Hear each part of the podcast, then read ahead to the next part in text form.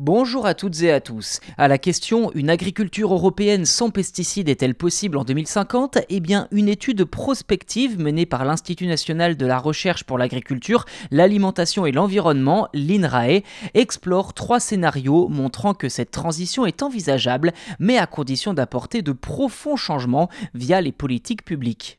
En ligne avec les objectifs européens de réduction de l'utilisation des pesticides de 50% d'ici 2030 par rapport à 2015-2017, l'INRAE a rassemblé pendant deux ans 144 experts scientifiques et acteurs du monde agricole pour, je cite, explorer les chemins possibles. Olivier Mora, chercheur à l'INRAE et coordinateur de l'étude, a déclaré auprès de l'AFP Nous avons cherché à savoir comment une transition pourrait être mise en place, avec quelle évolution des systèmes agricoles et alimentaires européens et quelle l'impact sur les productions, l'environnement et les émissions de gaz à effet de serre. Fin de citation.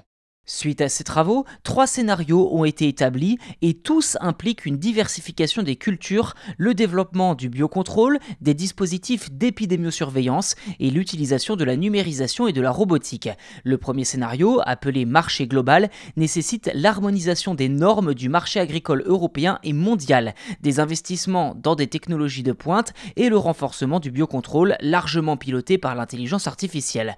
Le deuxième scénario, intitulé microbiome sain, vise également à promouvoir un régime alimentaire sain en produisant plus de légumineuses, de céréales secondaires comme l'orge ou l'avoine, plus de fruits et légumes et en réduisant la consommation de viande et de produits ultra transformés.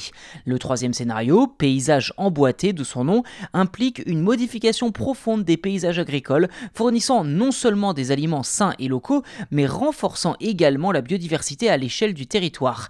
Il nécessite une diversité de paysages avec une augmentation de 20 d'habitats semi-naturels comme les haies, les bois, les mares, prélevés dans les prairies notamment.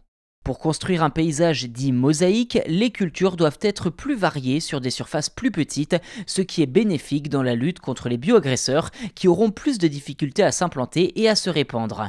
Enfin, les trois scénarios permettront une réduction des gaz à effet de serre et ce de manière durable.